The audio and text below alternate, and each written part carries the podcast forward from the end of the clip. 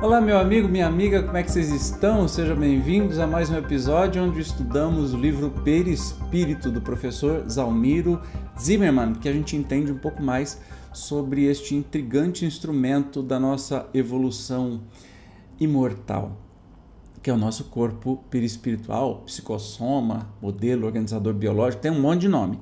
Nós estamos, vamos fechar hoje o estudo das funções que é, hoje nós vamos ver a função sustentadora. Mas antes de mais nada, já é inscrito aqui no canal? Se não for, por favor, se inscreva, ative as notificações, clique no joinha, vai, por favor. E se puder ajudar um pouco mais, clique no botão Seja Membro. Então vamos para o estudo, porque aqui a gente é pabuf. Vai rapidinho. Função sustentadora. O perispírito, impregnando-se de energia vital e transferindo-a paulatinamente ao impulso da alma para o veículo físico, sustenta-o desde a formação até o completo crescimento, conservando-o depois na vida adulta durante o tempo necessário. Então, o perispírito também sustenta o nosso corpo físico. A matriz estrutural destinada à organização e sustentação do edifício biológico na reencarnação, o perispírito, como assina Delan, Gabriel Delan, surge graças à sua perenidade como elemento indispensável à estabilidade do ser humano no meio de toda essa complexidade das ações vitais, dessa efervescência perpétua e resultante da cadeia de decomposições e recomposições químicas ininterruptas na trama, enfim, de nervos, músculos, glândulas, a se entrecruzarem, a circularem, a se interpenetrarem de líquidos e gases em desordem aparente, mas da qual sairá, contudo,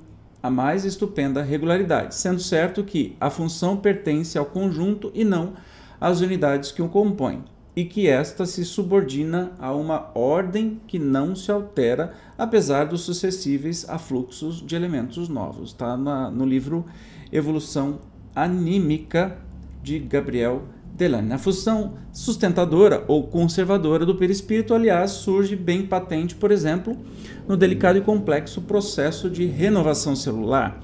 Sabido é que todas as células físicas são substituídas a cada ciclo de 7 ou 8 anos, sem que, entretanto, seja alterada qualquer parte do corpo, conservando a pessoa, inclusive os seus traços fisionômicos. Então, a, a função sustentadora justamente nos traz aí ela o, o perispírito ele é uma, o molde para o nosso corpo físico e como eu já disse em episódios anteriores que a cada 7, 8 anos o nosso corpo é, se renova completamente é, mas a gente não muda a, a, aparência, né? Assim, radicalmente. Claro que vai envelhecendo, porque isso faz parte do, do, da, do processo vital, mas continuamos sendo as mesmas. A gente tem o mesmo fígado, o mesmo coração.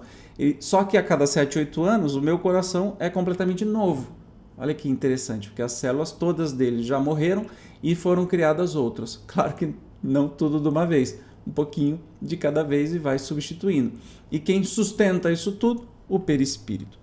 Essa contínua recomposição celular, sem que seja afetado qualquer dos elementos que identificam a pessoa, acontece graças à função de sustentação do perispírito, que potencialmente garante e conserva a integridade do corpo físico.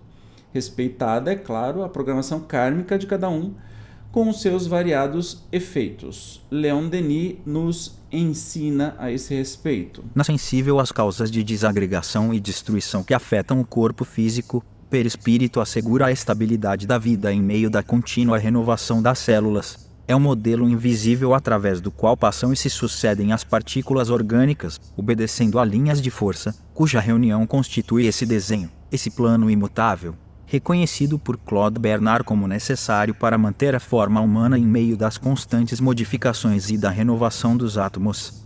Isso está no livro No Invisível, que eu recomendo que você leia tudo, Leon Denis é maravilhoso. Outro aspecto importante relaciona-se com a própria rigidez física, mantida pela ação fundamental do sistema imunológico, que, de sua vez, é sustentado pelo perispírito. Evidência disso resulta, por exemplo, até do fato de que a deficiência imunológica, segundo bem se constata hoje, está estreitamente vinculada a fatores que dizem principalmente com o equilíbrio emocional. É verdade, né?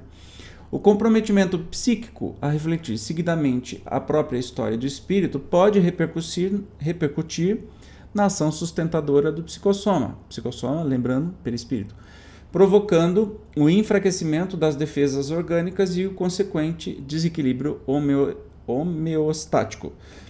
Recomposta a harmonia mental dentro das possibilidades kármicas, quer dizer, da nossa programação, as forças perispiríticas de sustentação desbloqueadas voltam a operar, reativando a imunologia. Evidentemente, trata-se aqui de um processo extremamente complexo a envolver não só conhecimentos ligados à fisiologia, neurofisiologia, endocrinologia, biologia molecular ou a bioquímica, mas, sobretudo, os que implicam uma compreensão maior da própria dinâmica psíquica ligada à realidade espiritual. A gente sabe justamente que quando nós temos. É, a gente está triste, a gente se imunodeprime, né? a gente fica mais suscetível a doenças.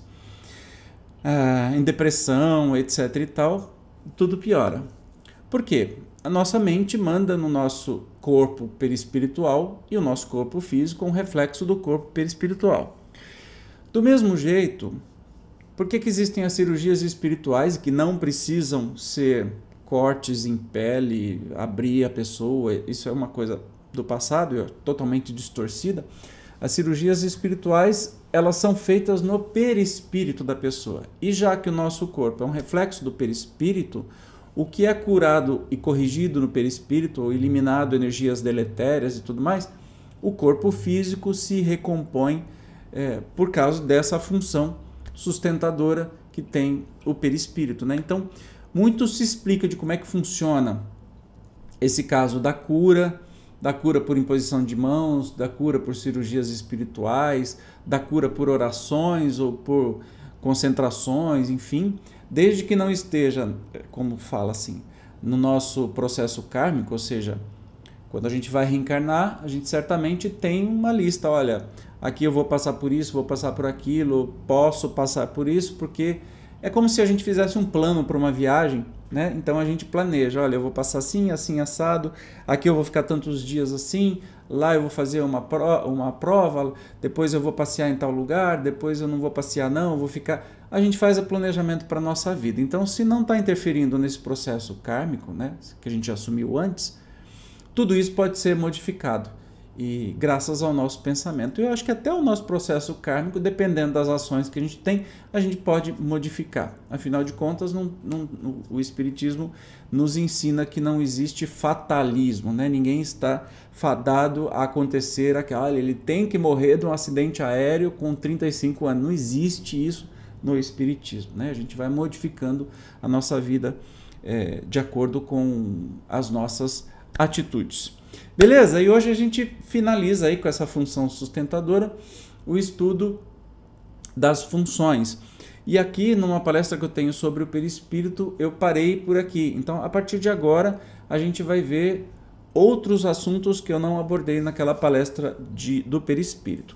No próximo episódio, nós vamos conhecer os centros vitais. Está ficando cada dia melhor esse estudo. Então, eu te espero, tá bom? Se você gostou, Compartilhe isso com um amigo, convide-o a curtir. E você também, por favor, curta para que o YouTube apresente para outras pessoas. Valeu, obrigado, até o próximo. Tchau!